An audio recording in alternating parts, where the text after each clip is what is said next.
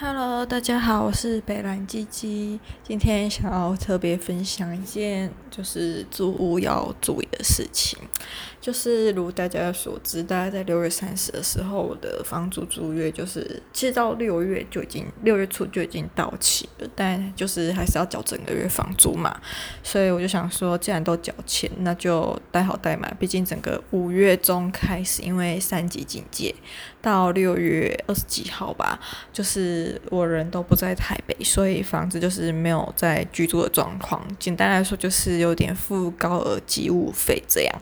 然后呢，我刚刚发现恐怖的事情就是，我六月三十退租之后，今天是七月三号，对吧？那我刚刚洗完澡，心血来心血来潮，就想说，哎呦，来看看我之前住的地方租出去了没？因为就是根据以往经验，我住的那个地方那栋房子还蛮抢手的，毕竟就是六千块，然后包水包电，但冷气费的话就是一度电五块，另外算这样。那我觉得对，嗯、学生来说应该算是 CP 值很高，就算你是。那种上班族也是啦，就是如果你只是要一个睡觉的地方，其他都不要太强求的话，那我觉得我之前住的地方会对你来说是一个很好的选择。那 anyway，我刚才就开了五九一，因为之前帮我找房的室友就说他是在五九一看到的，那他之前住我对面的时候也是在五九一上面看，然后租房的，嗯，就是。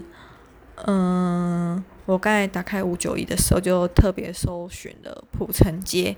那我有按照那个租金的嗯比例搜寻，就大概五千到一万之间。因为我之前五月缴完房租的时候，房东就说之后要涨房租，涨成七千。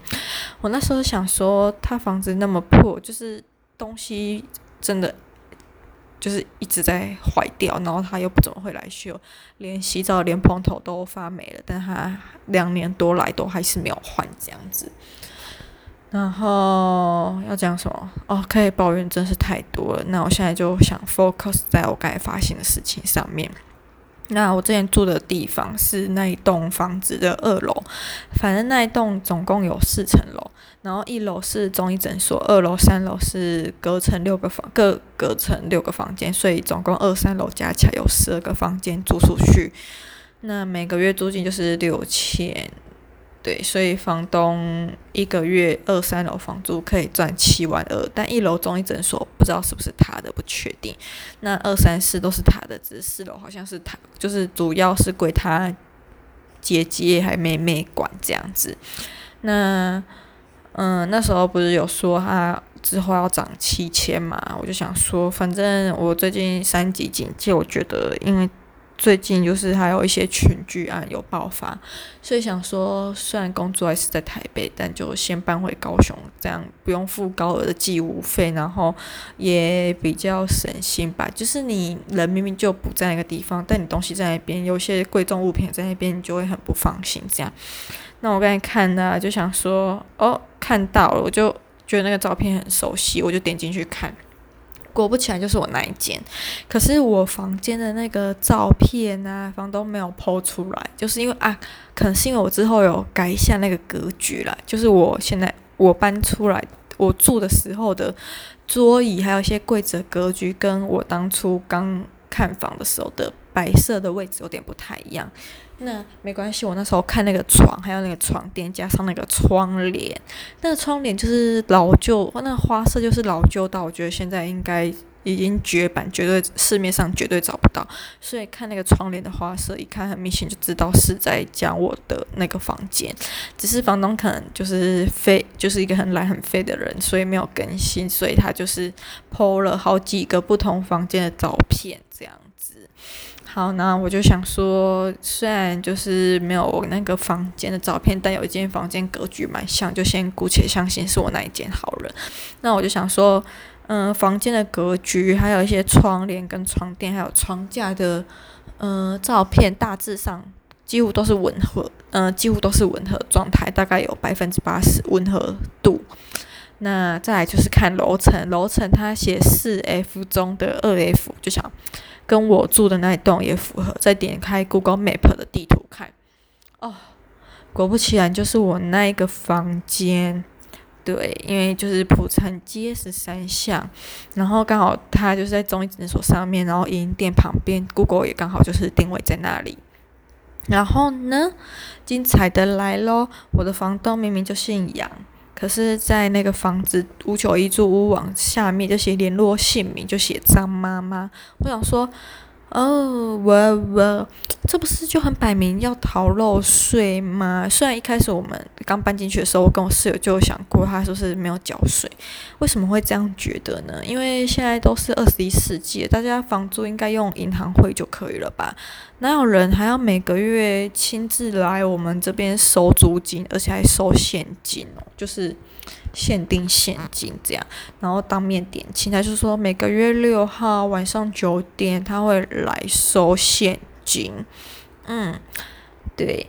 然后那时候我室友比我还要谨慎一点，他就会举，嗯、他就会准备一个本子，然后上面就写他租的月份，什么一月、二月、三月、四月。然后每次缴完房租，例如这次缴完一月房租，就请房东在那边签名画押。可是那时候的我就想说，没有想那么多。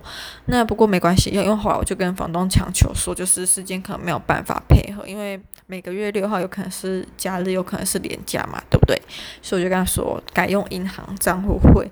他也答应了，我那时候真的没有想到他给的那么阿莎力。现在想想，看他给那个什么六千，呃，不不不，应该说现在看他在五九一上面写张妈妈，可是本人姓杨，我就想到我之前在跟我另外一个朋友讨论说检举房东逃漏税的时候，就有一个案子，就是房东明明就姓贾，可是你汇款的账户是汇到乙，那我现在就很好奇，我汇款的那个账户到底是。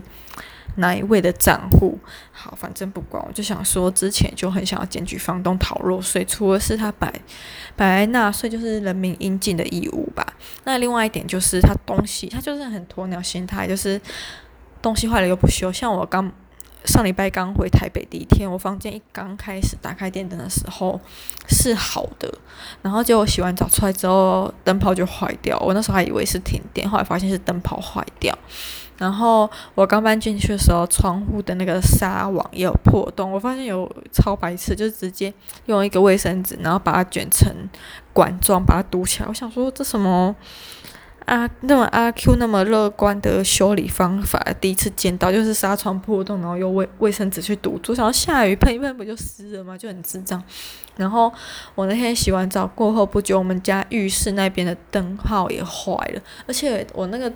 浴室还有走廊那边的灯泡不是第一次坏掉，已经坏好几次。去年没，哎，不对，不是去年，前年还没有武汉肺炎这种东西出现的时候，哎呦，前年还没有武汉肺炎这个东西出现的时候，他灯泡坏了，他拖一两个礼拜才修。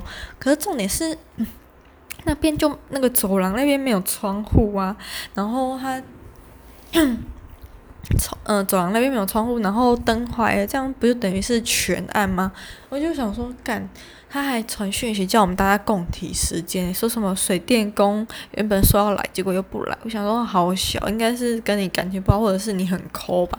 他这是一个超抠的，什么东西就是修一下，完全不会想过要整修换新，一劳永逸。我想他从前到现在叫水电工，不知道叫几百次，那个钱加起来应该都可以。就是换一个全新的卫浴设备，或好好让他租出装潢，至少装潢后租金提高，我觉得看起来心情好一点，好像也是可以接受。但事实上并没有。然后记得有一次吧，就是我们那一条街就是师大什么异国美食街啦，然后很多吃的餐厅啊，有餐厅就一定会有老鼠啊。哦，那一阵子不知道为什么卫生局喷药喷得很勤，然后。就是老鼠跟蟑螂都到处乱窜，那阵子不知道什么叫二楼超多虫的，然后我一直跟他讲说要买杀虫剂，他一直不理，就说哦那个你们也可以自己买啊。好啦，算是可以自己买啊，但我觉得这种地方有些时候。是大家要共用的东西，然后我想说房东付一下钱，说死了。对啦，房东很抠，我更抠啦。然后我就想说，有好几次就是马桶也都坏掉，就是马桶里面直接溢出水了。我想要干，这是要怎么上厕所？真是憋尿憋到早上，然后去学校上诶。唉，我都想到之前板桥不是有一个很有名的二房东嘛，然后我看到他的新闻，就是有一个女学生租很倒霉租到他的房子，然后好像后来才知道没厕所。我想说租房子的时候不是都会看房子嘛，总会那时候没有发现没厕所这件事。反正那个女生就是要上厕所，要走到什么一百公尺以外的 seven 去上啦，想要靠北也太衰了吧。然后我就觉得干真的很莫名其妙。反正 anyway，我这样讲就是我们房东逃漏税，然后很多人会说什么不要检举，因为你检举房东逃漏税，他要补缴税，然后税金就那个钱又会他缴税的钱又会加在下一个房客身上。我想说。哦，大家就是因为这样子想，才会有一堆人逃漏税。而且换个方式想，现在疫情期间不是有很多纾困案吗？